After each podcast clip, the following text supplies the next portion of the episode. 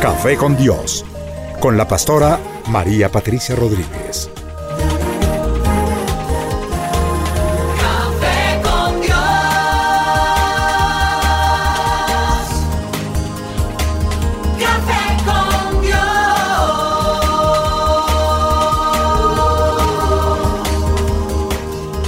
Comparte desde la sala de los pastores un café hablando de la verdad y revelación de la palabra de Dios. Un vivir diario de la Biblia en nuestros días, en compañía de la pastora María Patricia Rodríguez.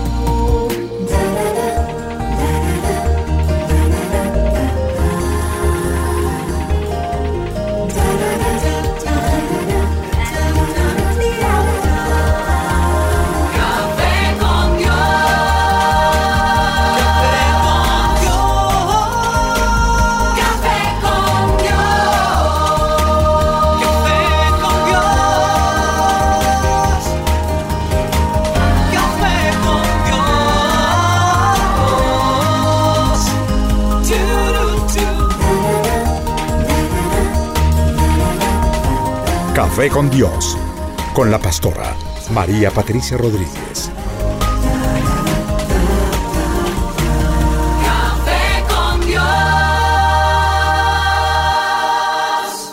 Es una enorme bendición estar esta mañana aquí de nuevo en nuestra cita de Café con Dios.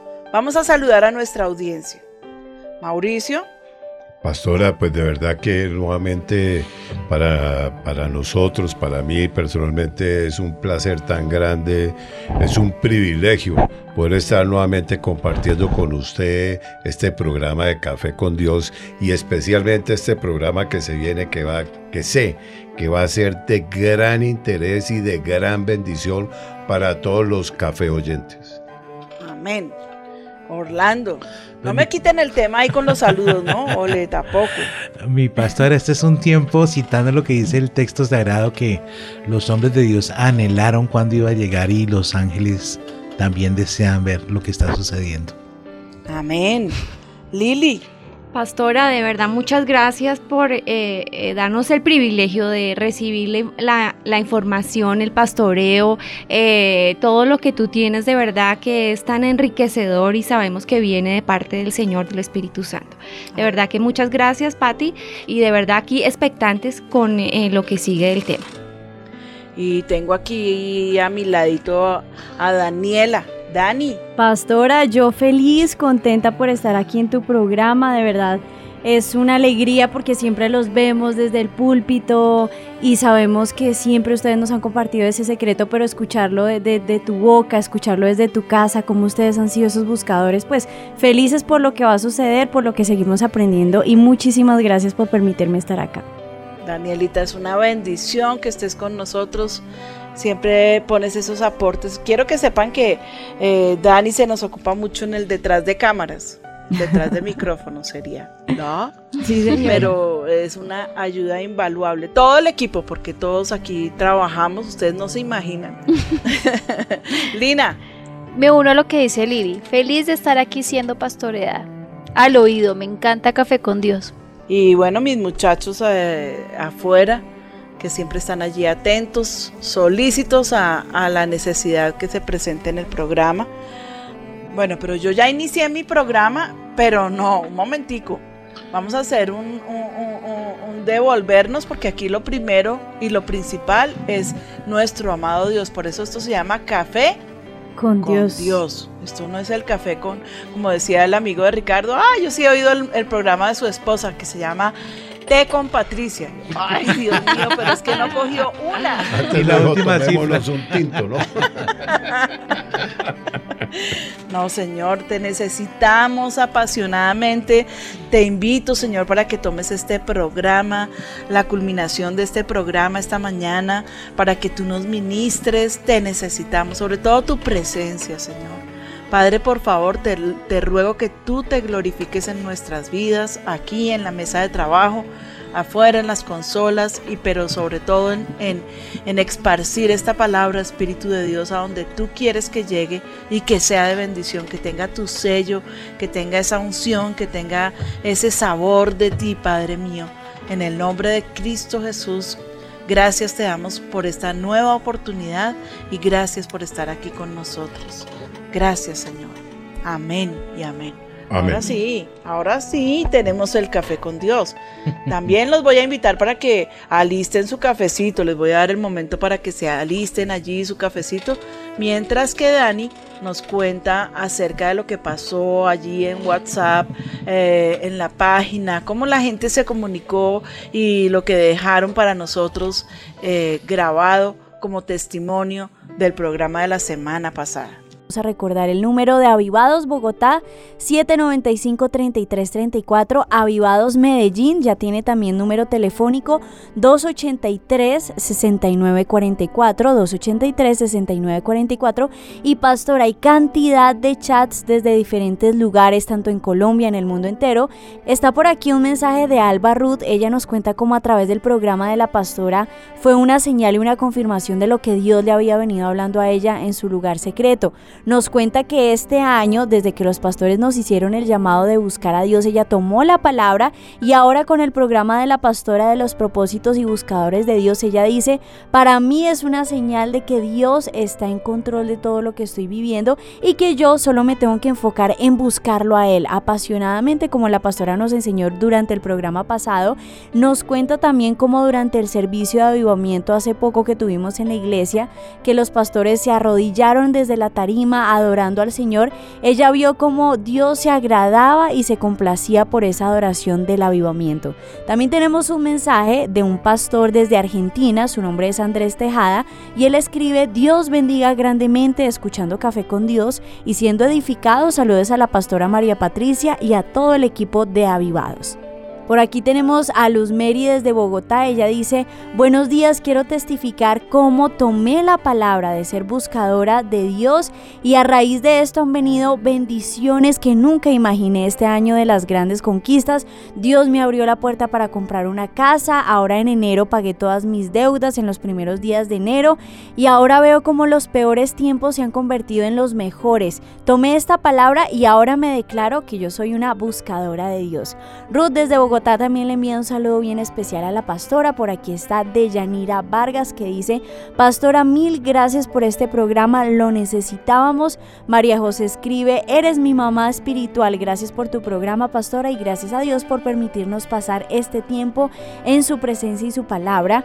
Caterín Gómez escribió, fue una gran bendición este programa, muy bueno con mi familia, disfrutamos y somos buscadores de Dios. Diana Patricia también le envía un saludo bien especial a la pastora, ella escribe, qué lindo programa, es increíble cómo Dios ha hablado a mi vida a través de la pastora y de este programa Café con Dios, aclaró una duda que yo tenía y un error que estaba cometiendo. En el parque yo pedí a Dios que cancelara todas mis deudas y es mucho dinero el que debo, pero ahora sé que primero tengo que dedicarme a buscar a Dios, hacer metas a corto plazo y así podré lograr lo que deseo. Mil gracias pastora por tus consejos y por esa palabra tan hermosa que hoy recibimos, escribió Diana Patricia desde Bogotá, Valeira desde Valeria desde Rosario, provincia de Santa Fe, Argentina, escribe una bendición cada palabra suya, pastora. Qué alegría tenerla con nosotros desde Avivados y escuchándola en Argentina. Estos todos los mensajes, bueno, algunos, porque todos estuvieron allí conectados reportando y dando sus testimonios de lo que Dios habló a la vida de cada oyente con el programa de la semana pasada. Gracias, mi vida. Danielita, yo sé que esta mañana, como en el programa pasado, tenemos de la calle, del micrófono, Café con Dios callejero, eh, impresiones y cosas que, que se tomaron, eh, pequeñas encuestas de, acerca de la pregunta que hicimos, ¿tú sabes cómo buscar a Dios? Entonces, pues les voy a dar oportunidad para que escuchemos lo que la gente dijo en la calle. ¿Sabe usted cómo buscar a Dios? Ah, pues entregándosele uno a Dios. Ir uno a, o sea, ¿cómo le, cómo le dijera? Eh, creyente. Eh, en la oración. En la oración y pues pidiéndole mucho. Eso es, esa es la única respuesta en la Biblia. Eh, pues orando, ¿no? Pues orando, yendo a la iglesia. Eh, la verdad sí, eh, en la Biblia, en la iglesia, orando, eh, pidiendo ah, por, eh, por el bienestar de los demás. En la Biblia, orando. Es la única forma. Rezando, no sé, de pronto orando. No, no sé la verdad. Sí, claro. Eh, pidiendo, eh, orándole, orándole y yendo a la iglesia. Esa sería como la forma más práctica y fácil. Sí, pues fácil, tú piensas y ya en él y ya. Creo que buscándolo no hay necesidad de ir a una iglesia a leer un libro para saber quién es él o eso. Es ni siquiera buscarlo, él está con nosotros. No, chino, gracias. No. Yo creo que uno lo busca en el corazón. Dios es un espíritu viviente. Él es un poder sobrenatural y uno lo puede buscar en su corazón, aferrándose a Él, orando, teniendo una comunión con Él. Claramente también Dios dice que hay que congregarse. eh, también uno puede ir a una iglesia para recibir más de Él, pero Dios está dentro de nosotros. Eh, pues por medio de la oración, por medio de los de las personas, de los prójimos, de las buenas obras, de la naturaleza, no sé, en todo momento, ¿no? Sí, y mm, con el corazón. Pues llevándolo en el alma, en el corazón y haciendo buenas obras. Eh, ¿Cómo buscar a Dios? Pues en el corazón, en la mente, en las cre en los valores que uno tiene. Pues esa es la percepción que tengo de buscar a Dios. ¿Cómo buscar a Dios? No,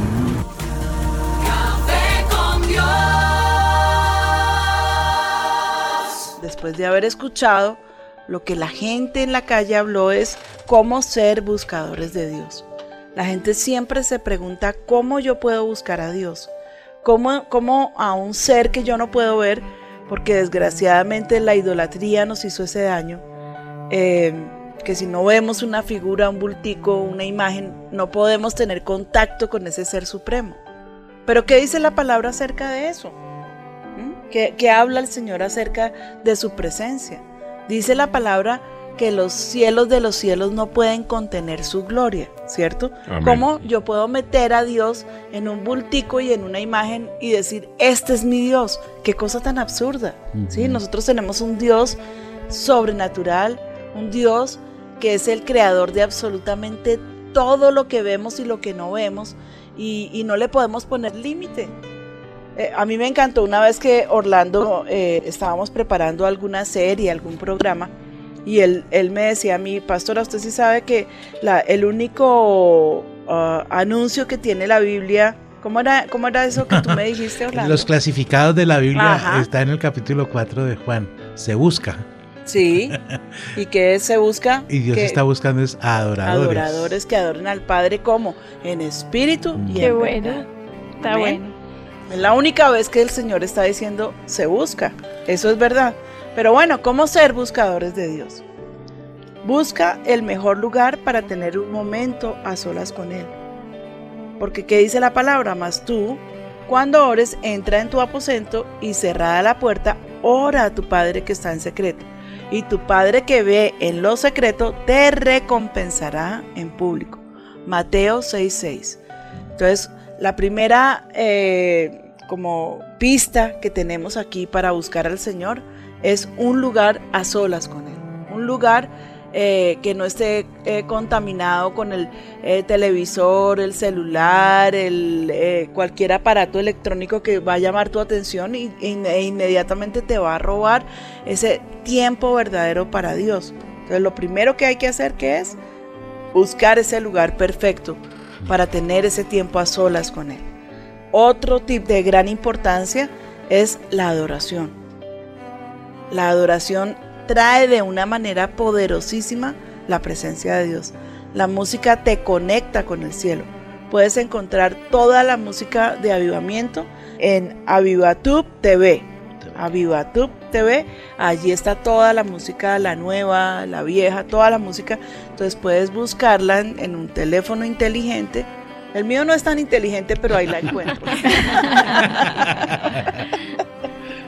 Entonces es, primero, buscar ese lugar y estar a solas y con tu puerta cerrada, ¿cierto? Eh, luego está la importancia de la adoración, esa música que te conecta con el cielo. Luego vamos a hablar de la oración. Habla con Dios sé sincero con Él, da gracias por todo y abre tu corazón. Cuéntale absolutamente todo, como con tu mejor amigo. Siéntate allí, ponle una silla si quieres y cuéntale lo que se te ocurra, que Él está ahí. Él está atento a tu oración. Él, eso es orar. Orar no es una vana repetición de oraciones y de frases que eh, tú le dices todas bonitas y entonces tal vez estás arreglado para irte o arreglada para irte a la oficina, ya bañados, perfumados, bien vestidos, arregladísimos y de alguna manera también tú te pones como una máscara. ¿No? Ah, cierto que me toca estar con el jefe. Entonces aquí estoy todo puntualito y perfumado y te pones todo como acartonado para estar con Dios. Es que Él es tu mejor amigo. Entonces, con toda libertad, habla con Él. Abre tu corazón. Llámalo.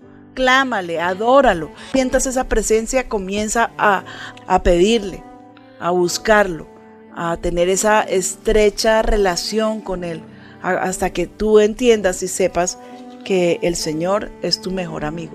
Y es que es más, tú comienzas a sentir la necesidad de buscar a Dios. Yo no sé si les pasa cuando tienen un amigo nuevo, una amiga nueva, esa expectativa por algo que les llama muchísimo la atención. Hay gente que le gusta pintar, entonces acaba de comprar eh, los lienzos y las pinturas y pinceles y le toca trabajar vendiendo dulces en la esquina. Nada que ver, pero bueno, le toca trabajar. Pero lo que más anhela es llegar a su casa y poder coger los pinceles y comenzar a plasmar sus ideas ahí sobre esos lienzos, ¿cierto? Sí, eso es muy Eso cierto. es lo que nosotros tenemos que sentir y mucho más por Dios.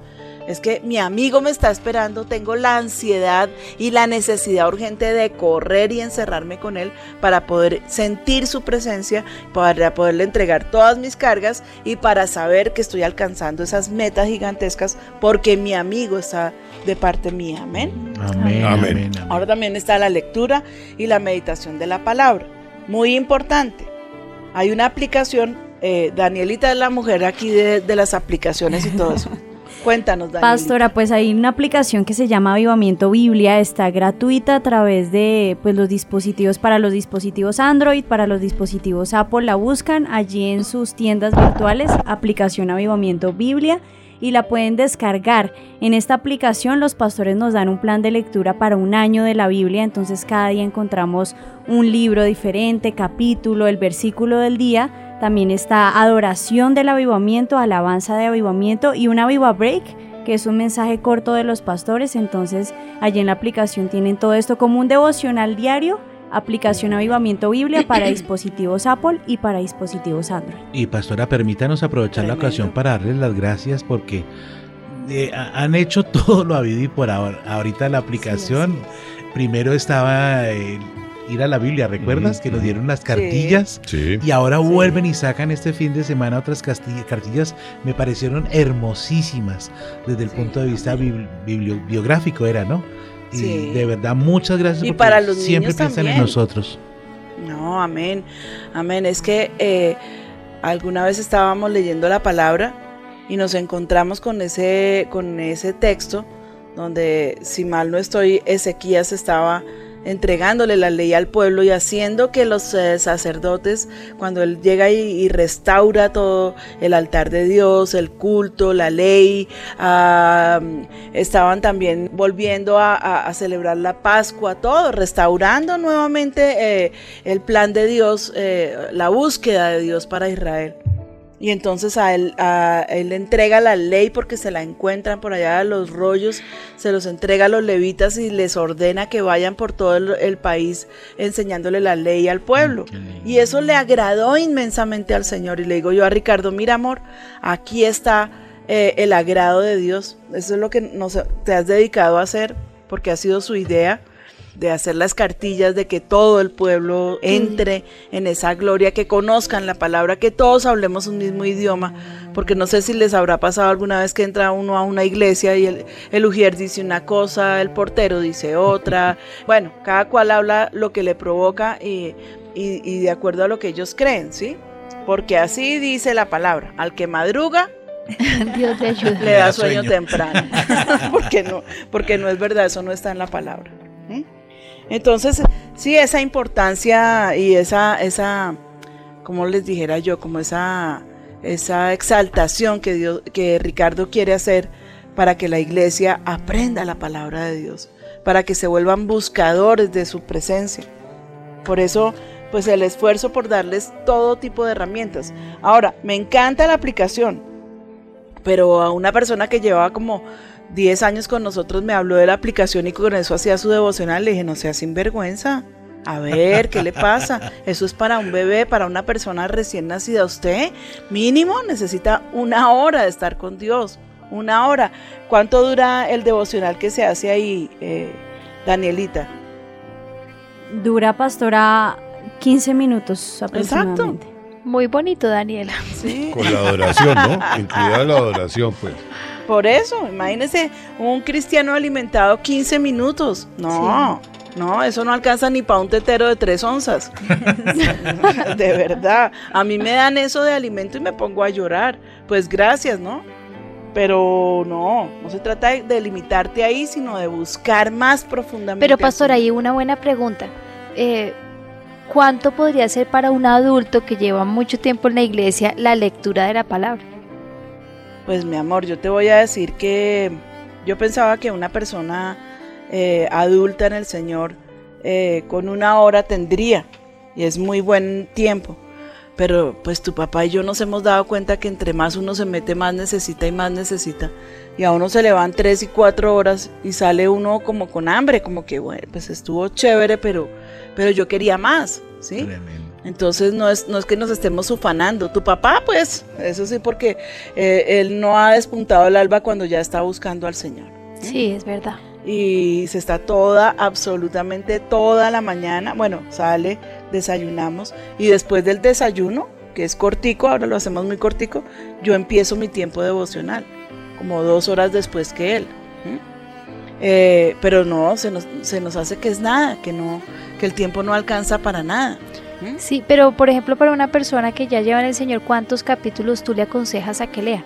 Tres, cuatro, Pues por lo menos tres, por lo menos tres capítulos diarios. Sí, porque la gente dice voy a leer un versículo y, y con eso me alimento oro y salgo. Eso es lo que tú dices, eso sí no es ni una once y media de tetero, No. pero el consejo podrían ser unos tres, cuatro versículos, eh, No, capítulos. unos tres capítulos, porque a veces está tan interesante que eso a mí me pasa, ¿no? Me lleva a que yo leo tres libros diferentes, cuatro, cinco libros diferentes, que fue la meta que nos pusimos, pero ahora como estamos estudiando, pues ya no nos alcanza el tiempo para todo eso, ¿no? Entonces tenemos, eh, yo por lo menos tengo tres libros diferentes que leo Antiguo Testamento, Nuevo Testamento, me fascinan los Salmo. proverbios. ¿sí? Y los salmos, yo soy salmo adicta, entonces no puedo dejar de leerlos Ujú. porque son tan, aparte, tienen tanta sabiduría que a mí, a mí de verdad que me, me- me abre el corazón y la boca. Yo digo, Dios mío, en los salmos hay tanta sabiduría. Pero entonces, eh, eh, mínimo, mínimo, esos tres, pero a veces está tan buena la lectura que uno dice, uy, no, ¿cómo voy a parar? Porque era un capítulo y ya, no, no puede, entonces uno se lee dos, tres capítulos, pero no quiere decir que deja los otros libros de lado. ¿Mm? Entonces, el tiempo, cuando uno está apasionado. Sí, eso es lo de menos. Ni idea, ni idea. Pero cuando están así como. Sí, para darle una Si guía a las están ovejitas. comenzando, pues por lo menos dos capitulitos diarios. ¿Mm? Sí, Que señora. por lo menos tengan algo del Antiguo Testamento y algo del Nuevo Testamento. Si ya están viejitos en el Señor, pues avanzar un poco más, ¿no? Pero bueno, eso es a gusto del consumidor. ¿Alguna vez ustedes nos daban el ejemplo del tiempo del noviazgo? Que la persona puede pasar dos, tres, cuatro horas en la casa de La del novio y la novia y llega a la casa y pone el teléfono. Claro, corra, amiguito, porque si no, no, no la quiere. Hay un coro que el Señor me regaló hace un tiempo. Me gusta muchísimo. Y pues este es como es un programa eh, que hemos querido como resaltarlo en esa búsqueda de Dios, pues lo quiero dejar con ustedes. Se llama Que tus aguas permanezcan sobre mí. Se los voy a dejar un momentico y vamos a adorar con él y continuamos con nuestro programa.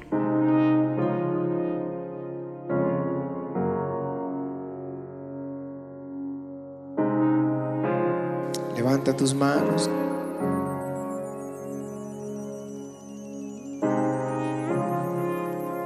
Gracias, Señor Jesús. Dile, Señor, háblame ahora, ministra, ministra en el nombre de Jesús.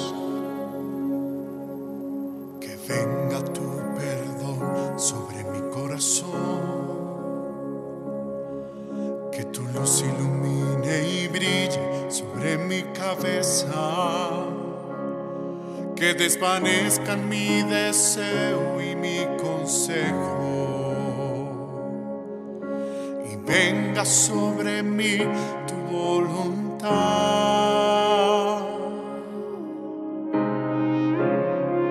Vas a pedirlo al Señor.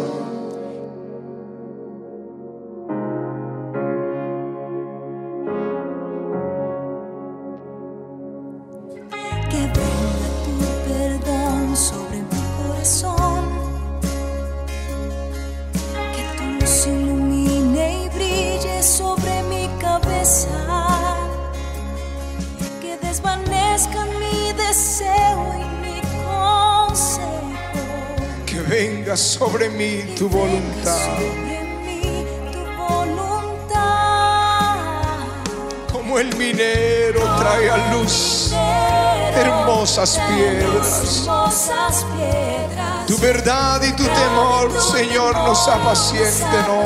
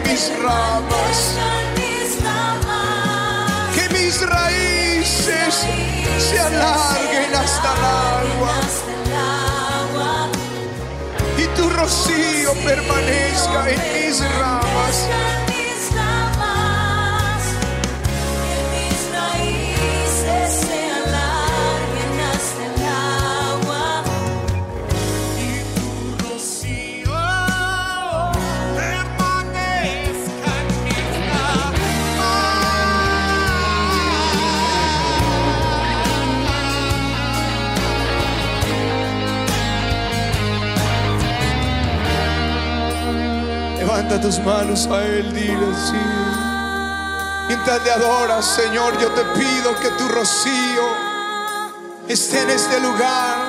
Las aguas de tu espíritu sobre nuestras vidas, como el rocío sobre las ramas.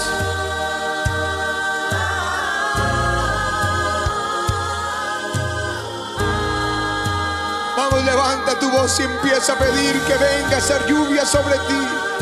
Lluvias de bendición, lluvias de tu presencia.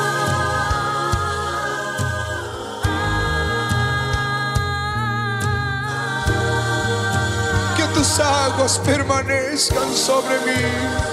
Que tus aguas permanezcan. Que tus aguas permanezcan. en mí.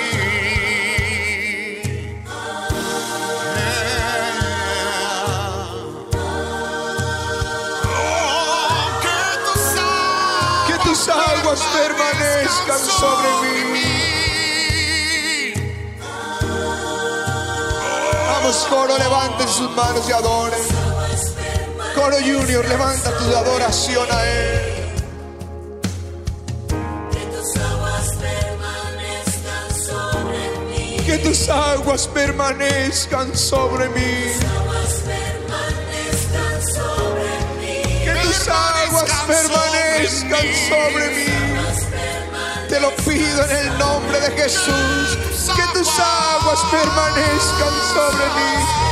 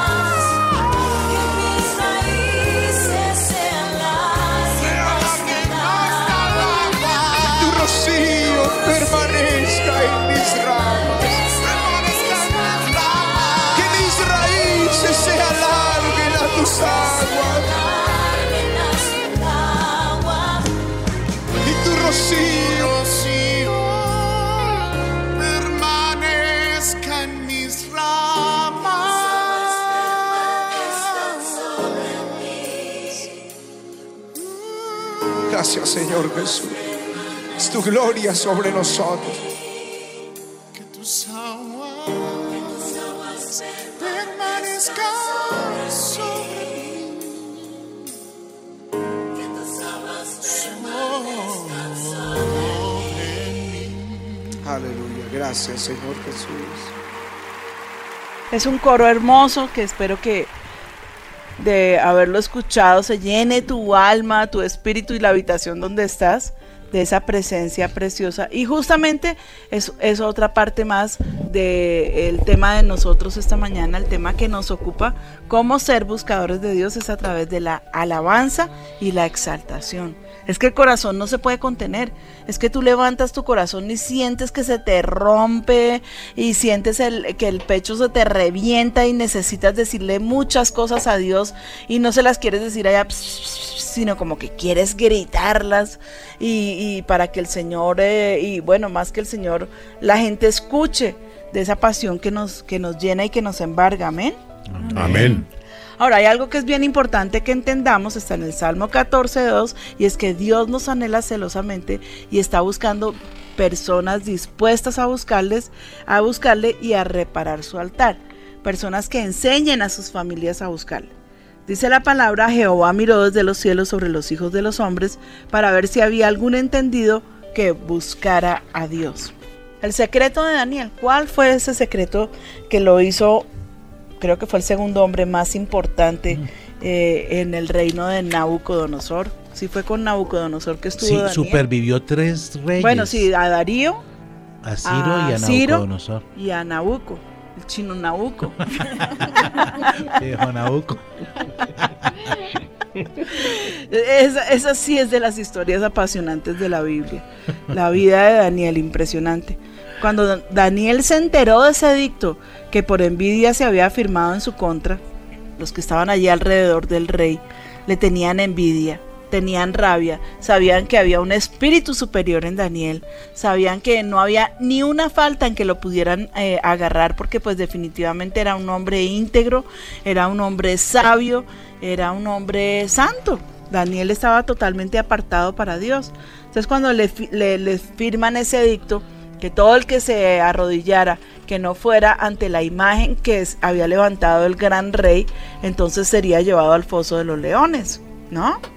Y pues ¿qué hizo Daniel? Llegar rapidito a su casa, cerrar las ventanas y meterse al baño allá a orar. No, que lo que él hizo fue entrar en su habitación que daba hacia Jerusalén, se arrodillaba tres veces al día y oraba y daba gracias delante de su Dios como lo solía hacer antes. Él abría sus ventanas y cerraba las puertas. ¿Mm? Le- ah, ¿cómo, ¿Cómo sería de lindo que leyeras la vida de Daniel? Te va a instruir muchísimo y sobre todo esto, en esto, en la oración, en la pasión, en el querer a- absolutamente agradar a Dios en todas las cosas. ¿Mm? Entonces Daniel era consagrado a Dios, era lleno del Espíritu Santo y el lugar, en el lugar secreto se pasaba tres veces en el día. Puertas cerradas, ventanas abiertas. Amén. Amén. Amén. Mi pastora, de lo que su merced está hablando de Daniel, pues hay muchas cosas que me llaman la atención. Una que era un personaje público y las, las personas que trabajaban con él, porque ahí dice que eran sabios y eso, pero uno se pone a ver y dice que habían caldeos, en otras palabras, habían brujos, satanistas. Imagínese trabajar con ese espectro de personas. Pero la otra que yo veo es que él no tenía, en lo que su merced estaba leyendo, un Dios bombero, ¿no? De que, uy, se me puso el dulce a mordiscos, voy a ponerme a buscar a Dios, sino que dice que era la costumbre de él. Y lo que comenzó diciendo la pastora, gente tan grande como Nabucodonosor, Ciro, Darío, pero los Sí. tres pasaron y él permaneció durante los tres reinos. Es cierto, tremendo. Aquí hay algo bien importante de resaltar y eh, es eh, algo que pues estábamos eh, planteándonos por fuera de los micrófonos. En que no solamente es necesario que nosotros los mayores seamos buscadores de Dios, que seamos esos apasionados por Cristo, es como que eh, retomemos en este punto y, y vamos a, a- a todos aquí a dar opiniones, Orlando, Mauricio, Liliana, Lina, Danielita, todos, vamos a, a- a buscar eh, entre todos ese, ese punto culminante para ser buscadores de Dios, amén. Amén. Pues bueno, no solamente podemos eh, contentarnos con decir que nosotros somos buscadores de Dios, que los adultos buscamos al Señor, que somos los que nos rendimos cada mañana a Él, porque pues viene toda una generación detrás de nosotros y somos totalmente responsables por ellos. Los papás a veces piensan que con orar ellos por la mañana o por la tarde o hacerles una, un altarcito familiar como para niños y si ya son jóvenes los mandan a que se encierren en las habitaciones a hacer el devocional. Eh, y eso pues los más aplicados, ¿no? Eh, ya, eso es más que suficiente. No, nosotros tenemos la obligación de enseñarles a ellos cómo buscar a Dios, cómo buscar su presencia, cómo permanecer en su presencia, cómo traer eh, esa unción poderosa sobre sus vidas, cómo el Espíritu Santo de Dios puede cambiar todo a su alrededor para beneficio. Yo quiero, pues, eh, Linita, que les cuentes un poquitico a los oyentes lo que se vivía en casa cuando ustedes estaban pequeñitos. Sí, señora, eso eran tiempos maravillosos que yo creo que jamás vamos a olvidar. Ustedes, mi papá y tú nos sentaban alrededor de la cama, nos contaban las historias, eh, nos, eh, nos daban principios que hasta el día de hoy son inamovibles.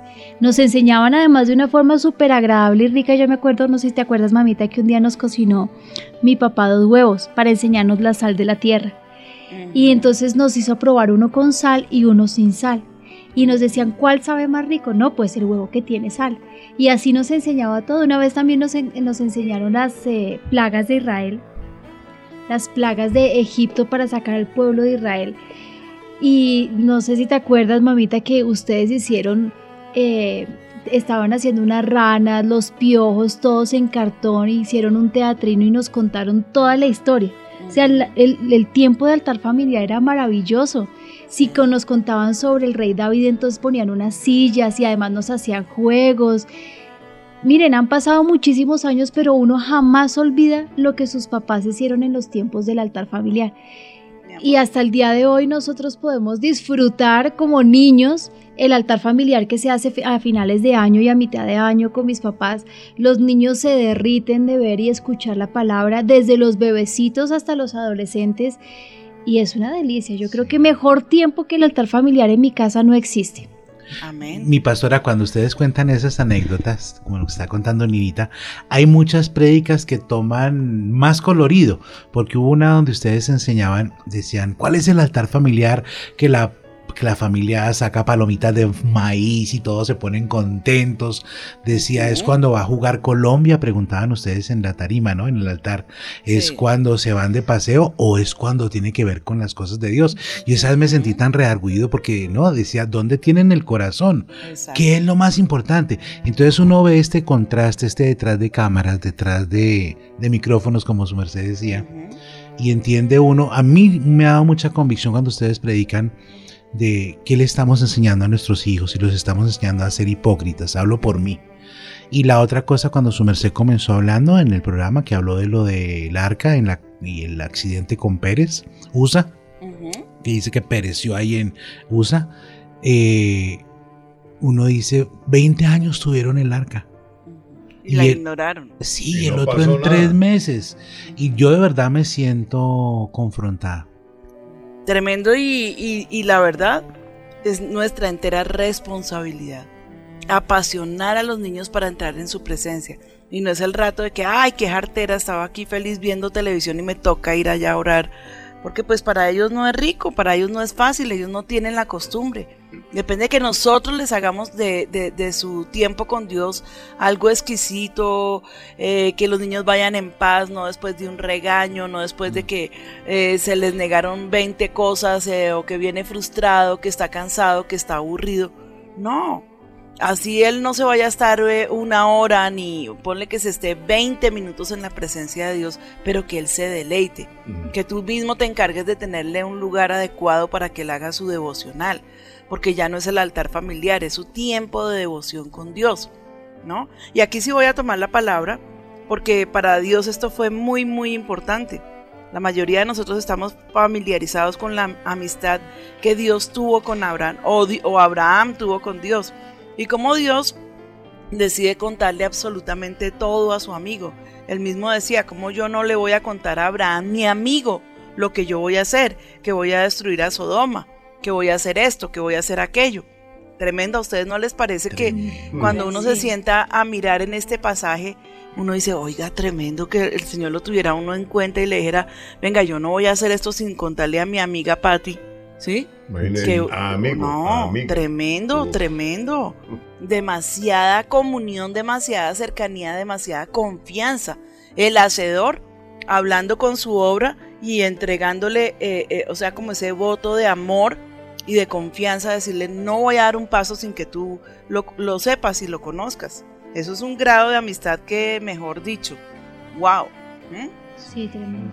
Entonces encontramos en el capítulo 18 del libro de Génesis que dice, y dijo Jehová, encubriré yo a Abraham lo que voy a hacer, habiendo de ser Abraham una nación grande y fuerte, habiendo de ser benditas en él todas las naciones de la tierra, porque yo sé, y quiero que escuches esto porque esto es con especial énfasis, yo sé que mandará a sus hijos y a su casa después de sí, que guarden el camino de Jehová, haciendo justicia y juicio, para que hagan venir Jehová sobre Abraham lo que está hablado acerca de él. Dios tenía la certeza de que Abraham iba a continuar esa enseñanza en su descendencia, en Isaac, en Jacob, porque él estuvo presente en la vida de su nieto, de su bisnieto, de, de muchos de su generación. Bueno, no digo muchos porque ya estaba viejito, pero igual el Señor le dio larga vida a Abraham. Y Dios sabía que él pondría en el corazón de su descendencia la ley de Dios, el mandato de Dios, el deseo y la ordenanza de Dios. ¿No les parece que era tal la amistad de Dios con Abraham que sabía a ciencia cierta que su siervo Abraham, que su amigo Abraham iba a continuar con el legado? Sí, tremendo. O sea, para, mejor dicho, más bien yo me hago la, la pregunta de esta manera. Es necesario que para que Dios pueda confiar en nosotros una gigantesca obra, tenga la certeza de que seremos capaces de pasárselo a nuestras próximas generaciones. Tremendo, ¿no? Sí. Tremendo. ¿Seremos capaces de, de dejarle ese legado a nuestros hijos y nietos? ¿Mm? Entonces por eso fue que también el Señor supo que podía tener ese grado de cercanía y, y estrechar tanto la amistad con Abraham, porque sabía que Abraham pondría esas mismas palabras en sus generaciones. Este pasaje llevó a Abraham a otro nivel delante de Dios, porque yo sé que no se conformó con su amistad personal con Dios, sino que llevó a toda su generación a que tuviera esa amistad con el Señor. Estábamos hablando de un texto, Linita, tú estabas citando un texto en el Éxodo. En Deuteronomio 6. Ah, perdón. Dice, estos son los mandamientos, preceptos y normas que el Señor tu Dios mandó que yo te enseñara para que los pongas en práctica en la tierra de la que vas a tomar posesión, para que durante toda tu vida tú y tus hijos y tus nietos honren al Señor tu Dios, cumpliendo todos los preceptos y mandamientos que te doy, y para que disfrutes de larga vida. Amén. Eso es tremendo. Porque es que, ah, lo, el, el- el que estaba yo citando eh, a Ezequías es porque cuando vienen los reyes a mirar todo el bien que se le había hecho en el país y todas sus riquezas, entonces él les muestra todo, todo su tesoro, el- las cosas grandes que Dios había hecho y no le, no le faltó nada. ¿Y qué pasó con Ezequías? Viene el profeta, le acusa el pecado, él lo reconoce, el profeta le dice, por tanto, vendrán eh, de estas naciones y saquearán tu casa y no quedará nada. Todo lo que les mostraste se lo van a llevar. Eh, y esto ocurrirá en los días de tus hijos. Y él dijo, bueno, menos mal que no es en mis días, es en los días de mis hijos. Palabras más, palabras menos. Pero yo digo, terrible no asegurarse uno de dejarle a sus hijos una herencia bendita, una herencia preciosa. Y yo sí digo verdaderamente que así no hubiéramos podido contribuir para que los hijos tuvieran su casa, su carro, sus comodidades, pero con que tengan la fe, uno sabe y se puede morir en paz que todo lo van a tener. No la fe de, de, de, de, vez en cuando, no esa fe que ilumina el camino cuando, cuando ya vas para el hueco, no, una fe constante, una fe perseverante, una, un, un amor por Dios y un temor de Dios que será capaz con el tiempo y en el futuro de sacarlos de sus problemas porque van a conocer no al Dios de su papá y de su mamá, sino a su Dios personal. Es el tesoro más grande eh, y considero que es el único tesoro que podemos dejarle a nuestros hijos. Sí, Amén. Sí, amén. Sí, no podemos ser tan irresponsables de pensar, pues rico, yo ya estoy bendecido y que, que quede atrás que arríe. ¿Mm? que es un dicho muy colombiano. Sí, muy Sí. paisa. Sí, muy paisa. Entonces, eh, pues el, el ejemplo que está puesto aquí me parece que es de suma importancia. Amén. Amén. Hay un testimonio que yo quiero traer a colación esta mañana. Estaba Ricardo ahí en su, en, en su estudio personal y vino y me contó este testimonio ayer o antier y me pareció tremendo para el tema que estamos eh, tratando. Es acerca de un señor, de un, el hijo de un gran predicador inglés. Su hijo se llamaba Anthony Flew. Al final escribe su último libro que se llama Hay un Dios, al final de su vida. Este fue el más grande activo del siglo XX, reconocido por, por ser un ateo total y absoluto. Anthony Flew no quería creer en Dios. No es que, eh, no es que eh, a veces sí, no, él decía, yo no quiero creer en Dios, no quiero. Hijo de un gran predicador, en su niñez y en su juventud acompañó a su papá a, a grandes eh, cruzadas y a grandes em, eh, Campañas. campañas y evangelizaba y predicaba. Era un hombre tremendo, eh, el papá de, de Anthony. Pero él al final recibió un doctorado en filosofía. Eh, cuando tenía 81 años, tuvo que rendirse ante la evidencia de los hechos, dice, la, dice su biografía, porque acaba eh, reconociendo que hay Dios, ¿sí? Y eh, escribió un libro que dice, de quien se ha dicho que fue el ateo más influyente del mundo, asegura ahora que cree en Dios. ¿Sí? Que hay una evidencia de que hay un Dios. Escribió un libro que se llamó eh, There, is, There is a God. Hay un Dios. Pero él, en su biografía dice que no le acaba de perdonar a su papá y que por eso se declaró ateo, que por eso se levantó con, con los más grandes argumentos que encontró de lo mismo que aprendió de la Biblia, de la filosofía, de todo lo que estudió, de lo que caminó, que su papá jamás se ocupó de su alma, nunca. Él lo acompañaba, él iba, él venía, él sabía que su papá era un hombre de Dios tremendo, que era un, Dios- un hombre íntegro, que era un hombre de principios y se los enseñó, pero nunca le enseñó a amar a Dios, nunca se ocupó de su alma, nunca le enseñó a buscar a Dios. ¿No les parece muy frustrante? Terrible. ¿No les parece eso muy suena triste? espantoso. Entonces, pues uno tiene que decir, oiga, el ateo más grande del siglo XX, hijo de un predicador, no puede ser eh, verdad. Y no era un ignorante, un hombre muy ilustrado, muy inteligente, muy eh, estudiado. Y acaba reconociendo al final de sus días que hay un Dios. Tremendo. Tremendo, porque Tremendo. pues no, o sea, acaba mirando a la evidencia y no la puede refutar. Es tan grande la evidencia que dice que no la puede refutar. Pero durante toda su vida estuvo lejos del Señor, terrible. Sí, dice, terrible. estaba mirando un artículo, dice del ateísmo al teísmo, pero su merced una vez nos contaba que esta es la triste radiografía del acontecer en un En muchos alto porcentaje de, De los hijos de los pastores. Su merced recuerda cuando Dios le dijo que fueran con los hijos a Chile, Porque estaban en desbandada los hijos de pastores dejando el ministerio y ustedes nos contaban que nadie quería saber nada de servir al Señor, que era casi como ultrajante para ellos, fue lo que recuerdo. Pero sabes que me estaba acordando ahorita de un- una época en nuestra vida que yo, que no nos estábamos portando muy bien. Y mi papá muy triste me dijo, sabes qué, yo hice un pacto con el Señor, yo y mi casa serviremos al Señor.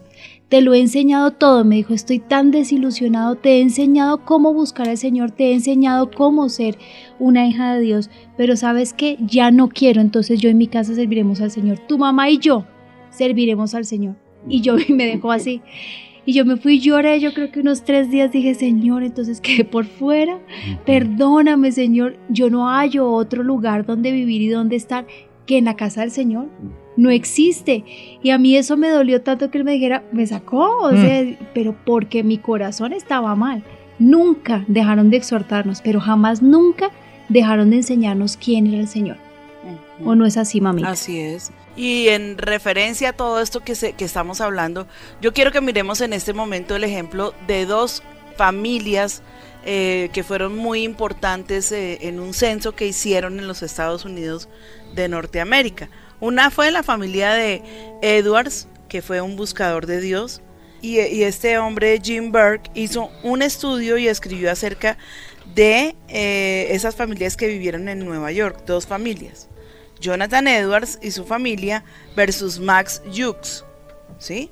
Y, y les voy a leer, dice Jonathan Edwards 1703 a 1758. Residió en Nueva York, hijo del reverendo Timothy Edwards, un hombre de Dios y pastor por más de 60 años. Se casó con Sarah Pierre Pont, una joven cristiana muy comprometida con Dios. De este matrimonio se estudiaron 729 descendientes para este análisis. Escuchen esto, por favor. 300 de ellos se convirtieron en predicadores del Evangelio. 65 llegaron a ser profesores de las universidades. 13 fueron presidentes de universidades. 60 fueron escritores de libros. Tres fueron congresistas y uno llegó a ser vice- vicepresidente de los Estados Unidos. No hay duda de que Dios bendijo a esta familia por ser buscadores y por ser temerosos de Dios. Y la familia de Max Hughes, por su parte Max Hughes, quien era un ladrón, no, cre- no era creyente, se casa con una joven de un estilo de vida similar a él y de ellos se estudiaron en esta investigación 1023 descendientes, de los cuales 300 murieron prematuramente. 100 fueron enviados a prisión con condena de más de 13 años. 190 se convirtieron en prostitutas y 100 fueron alcohólicos. Esta descendencia le costó a los Estados Unidos más de 6 millones de dólares para cuidar a su familia. Y no existe ninguna información de que un individuo de esta descendencia haya hecho ninguna contribución buena a la sociedad. Tremendo. Tremendo. A mí eso me sacude. Yo digo, Dios mío, por favor. O sea, ni uno solo, ni uno solo de los descendientes de esta familia hizo nada bueno. ¿No les parece que es, Dios hablándonos al corazón y Mm. diciéndonos, bueno, ¿y tú qué? Y ahí se ve palpable lo de los 300 que murieron en Deuteronomio 6, que dice, no, así como puede uno vivir, estos murieron, 300 murieron en una edad temprana. Sí, Es tremendo. Entonces, ¿cómo podemos enseñar a buscar a, eh, a los hijitos a Dios? Es muy importante que los niños entiendan que el Espíritu Santo también es su mejor amigo. No solamente es el mejor amigo del pastor, no solamente es el mejor amigo de papá y mamá, sino que ellos tienen acceso a que el Espíritu Santo también sea su mejor amigo. A mí me, me emociona mucho cuando los nietecitos vienen por ahí y le dicen a uno, uy, el Señor me dijo que Él quiere ser mi amigo. Y uno dice, los niños lo están buscando.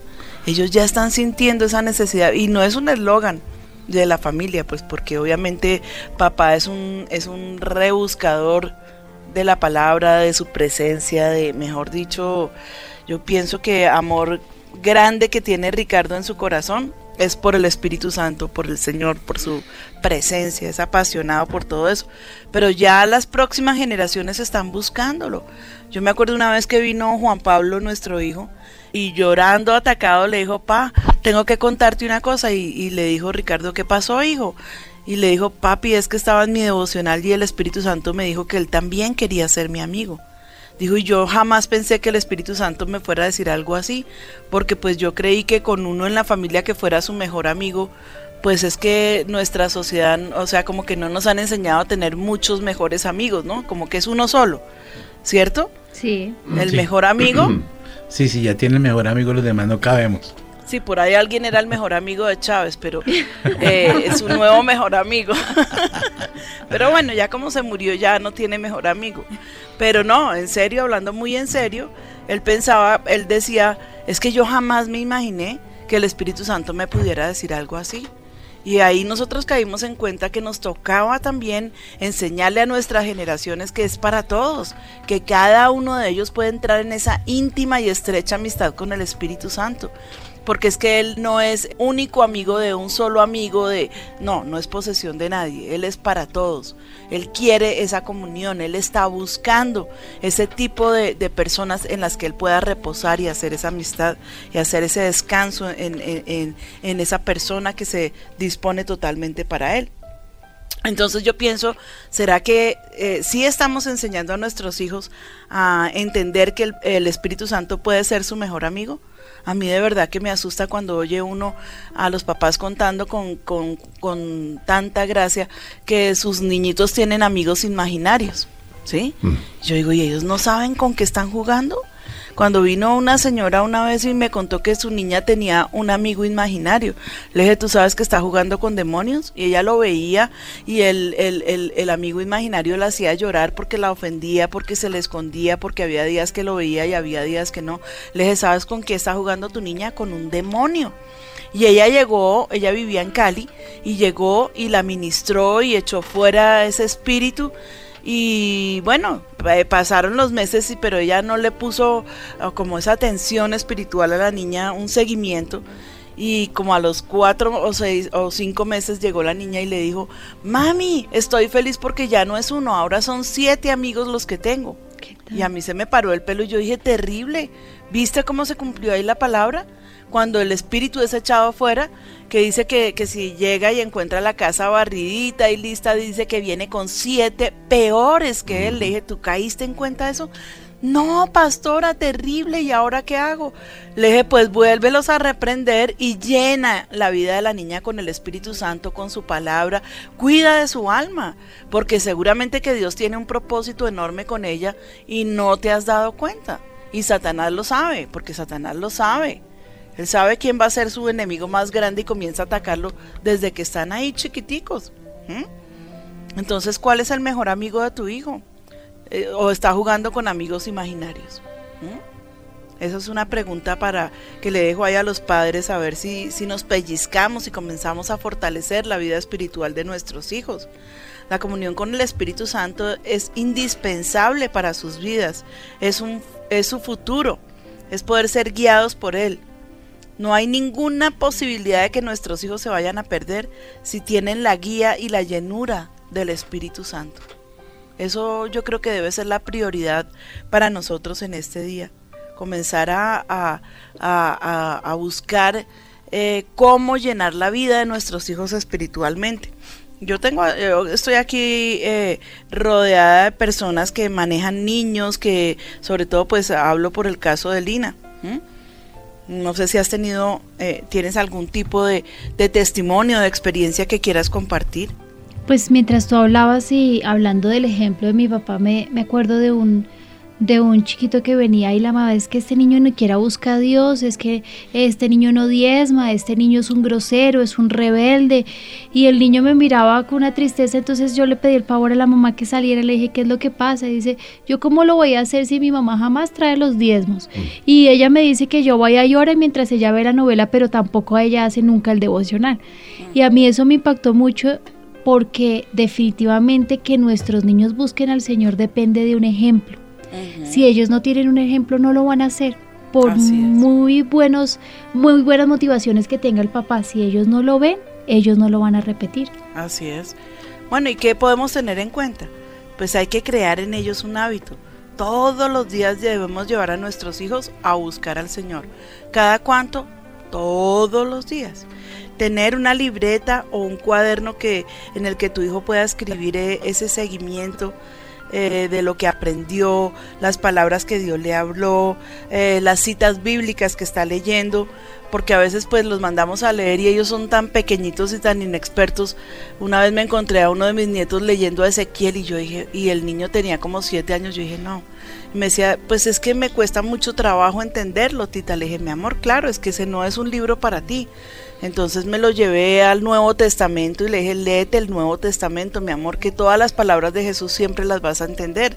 Son mucho más sencillas. Y léete los salmos y lee proverbios que te van a dar sabiduría. Y hay historias dentro del Antiguo Testamento que son muy importantes, pero no como, por ejemplo, soltarle a un niño de siete años el libro de Daniel. ¿no? Que es súper interesante, pero la primera parte, pero cuando ya él está hablando de los tiempos finales, pues no, porque es una confusión que el niño no va a entender. Entonces, como que puedas tener una guía sobre y, un cuidado sobre inclusive lo que los niños están leyendo en la palabra para que no se confundan. ¿De qué le sirve a un niño de 6, 7 años leer el Apocalipsis? Excepto algunas palabras, algunas frases que les van a calar. Es un libro que es muy complejo para un niño, inclusive para un adolescente, ¿sí? Lo pueden leer, leer que no es que se van a volver locos, pero no van a entenderlo. Entonces hagámosle fácil la vida.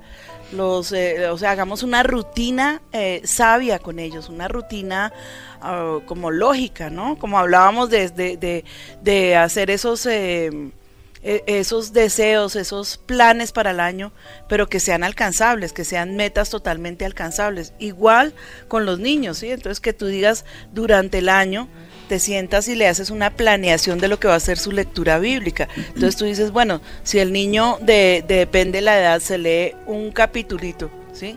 O se lee medio capítulo, por eso te digo de acuerdo a su edad, pues quiere decir que en tanto tiempo se va a leer el Evangelio de Mateo y de pronto el de Juan.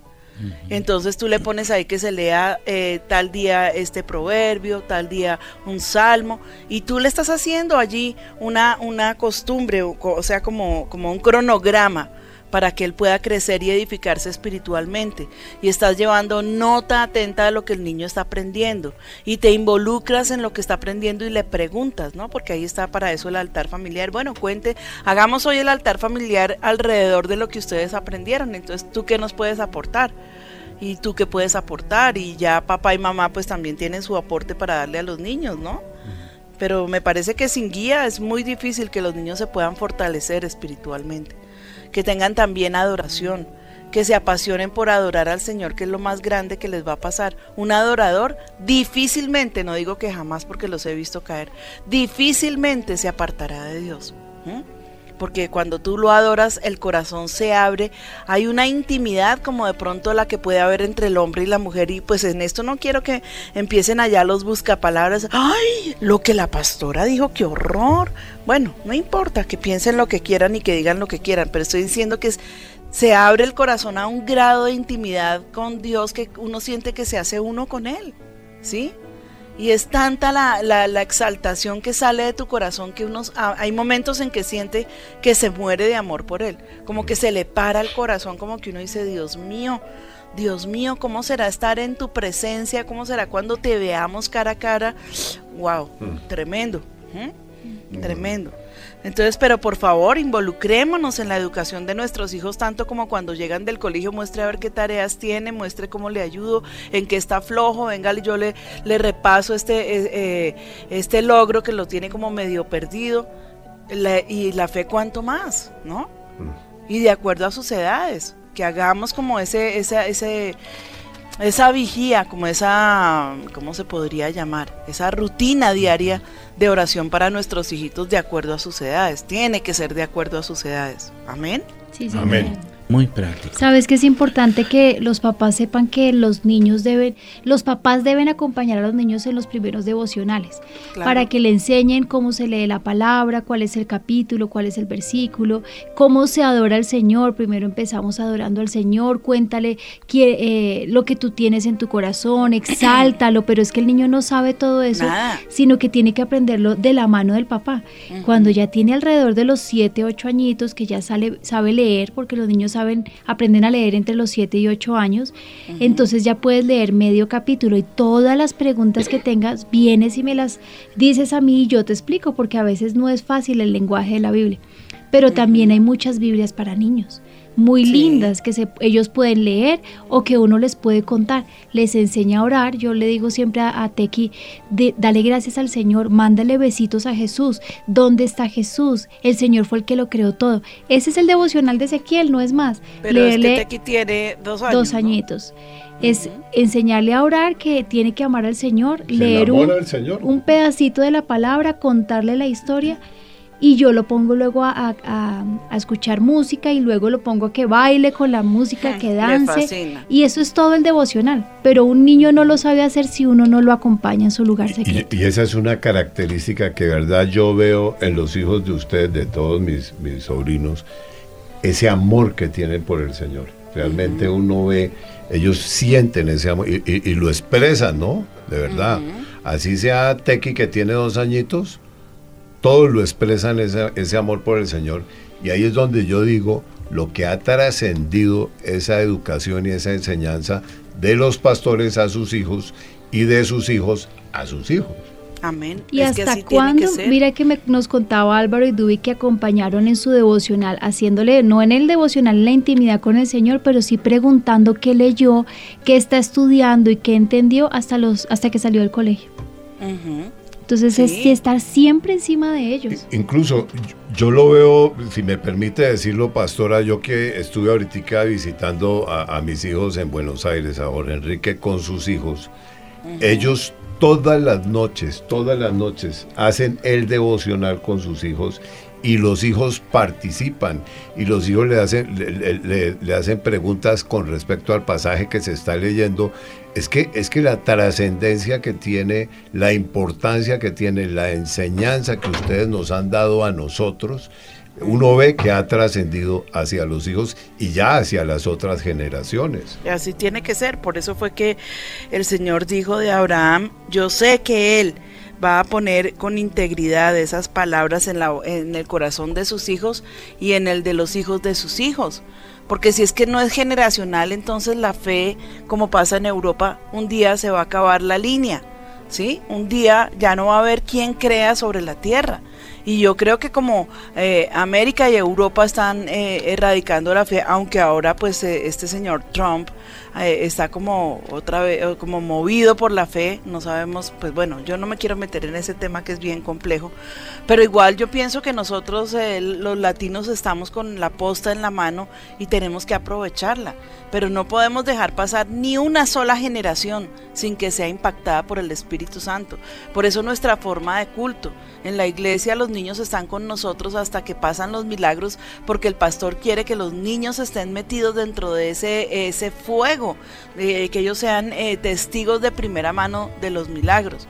Y los niños solamente suben a la iglesia infantil hasta los siete años. De ahí en adelante tienen que bajar y estar con, con los adultos para que puedan ver toda la evidencia del mover del Espíritu de Dios. Luego ya pasan al coro junior, eh, luego de ahí pasan al army. Bueno, ahí se van integrando en los diferentes ministerios, pero con Ricardo hemos sido muy cuidadosos de que las próximas generaciones también estén viviendo el avivamiento.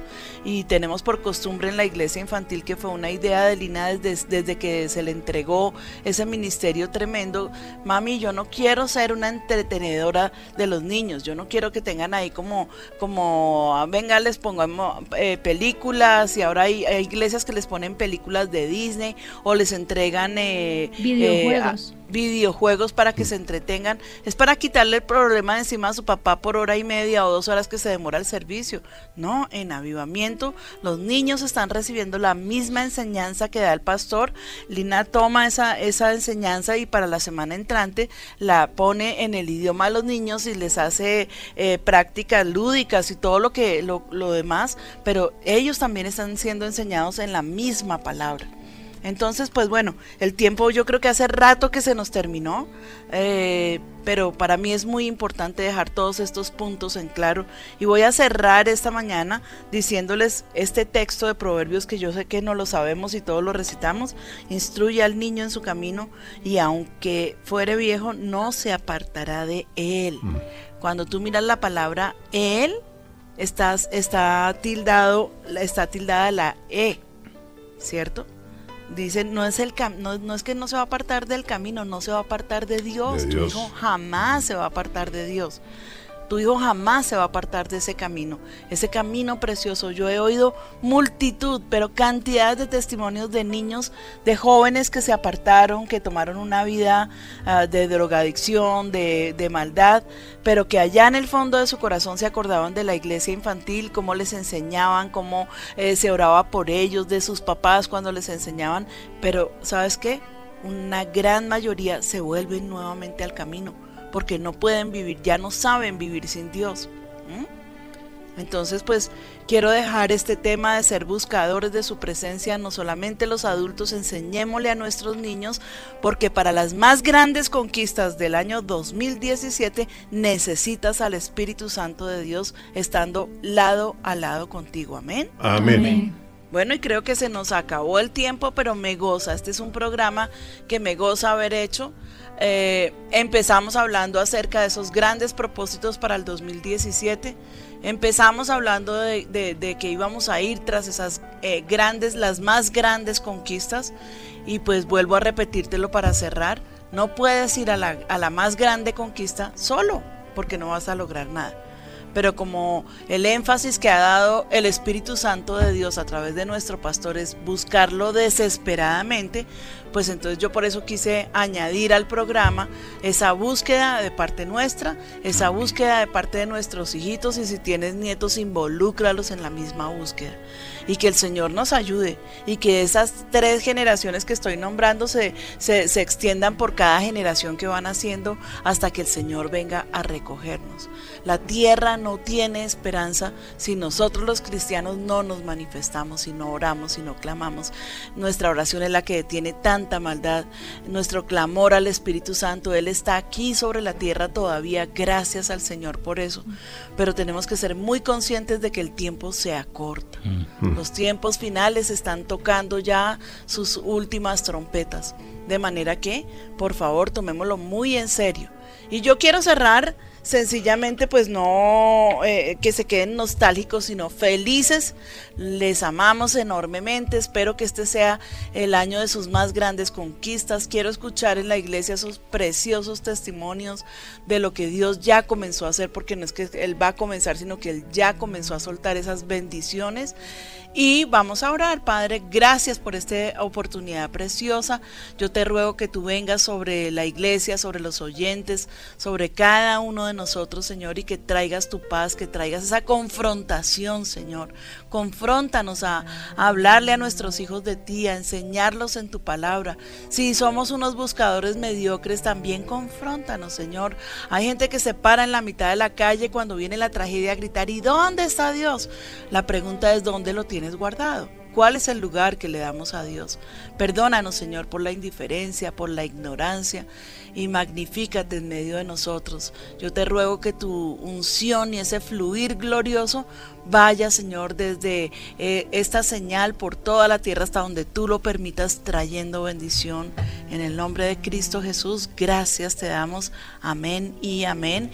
Y nos veremos en nuestro próximo Café con Dios. El Señor les continúe bendiciendo.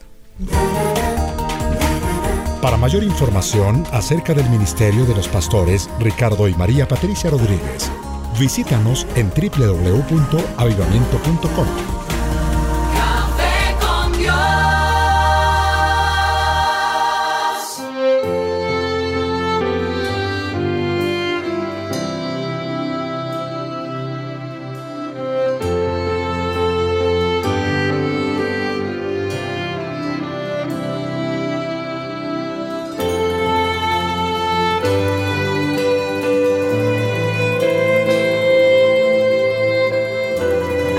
Gracias Jesús.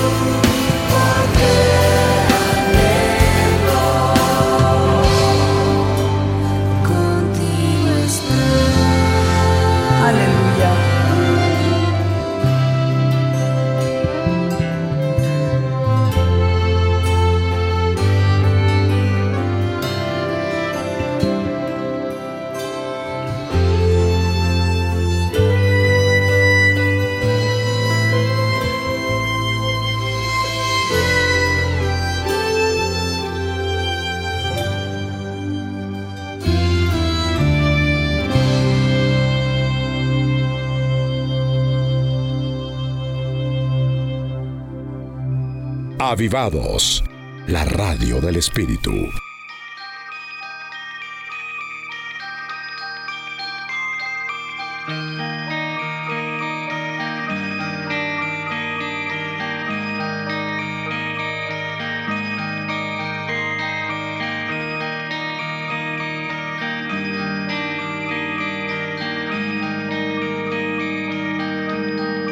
Quebrantado fuiste.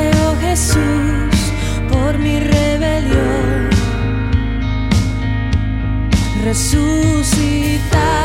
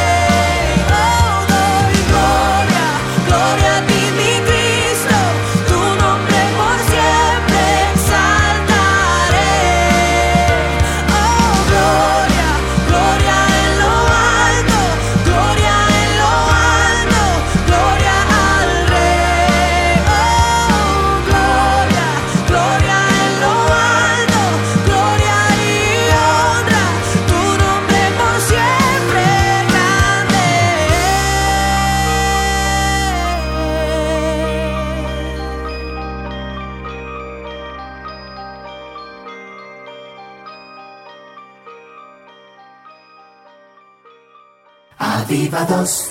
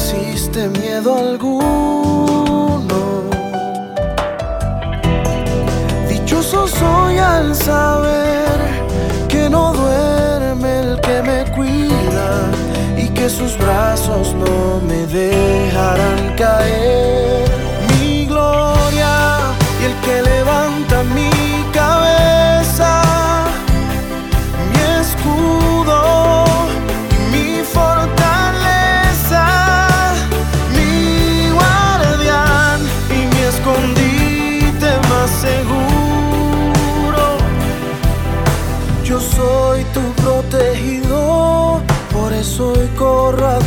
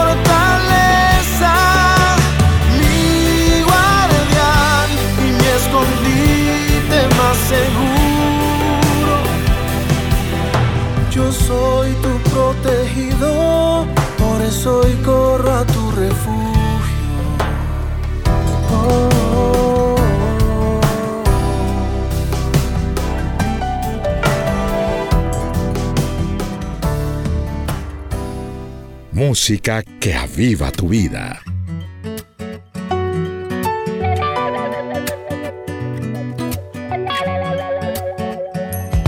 Aunque las cosas no marchen bien y se caiga el mundo a mi alrededor. Aunque pregonen por todas partes son malos tiempos, no hay solución. Y no se siente tanto lo duro, sino lo tupido, dicen por ahí. Si estás conmigo yo estoy seguro, no me preocupo, todo irá muy bien.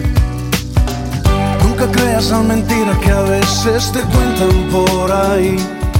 Si a Jesús has entregado tu vida, muy triste hace vivir. Me sabe a leche, me sabe a miel, me sabe a dulce, me sabe a bien, me sabe a cielo, me sabe a sol, me sabe a brisa, me sabe a amor, me sabe bien la vida contigo. Sé que en la vida vendrán momentos cuando las nubes me cubrirán. Y por el valle de la tristeza mis pies cansados caminarán. Y aunque parezca que a veces lucho para agradarte, para crecer, si estás conmigo y estoy seguro, no me preocupo, todo irá muy bien. Nunca creas la mentira que a veces te cuentan por ahí. Si a Jesús has entregado tu vida, muy triste hace vivir. Me sabe a leche, me sabe a miel, me sabe a dulce, me sabe a bien, me sabe a cielo, me sabe a sol, me sabe a brisa, me sabe a amor, me sabe bien la vida contigo. Me sabe a leche, me sabe a miel, me sabe a dulce, me sabe a bien, me sabe a cielo, me sabe a sol, me sabe a brisa, me sabe a amor me sabe bien la vida contigo, me sabe a miel.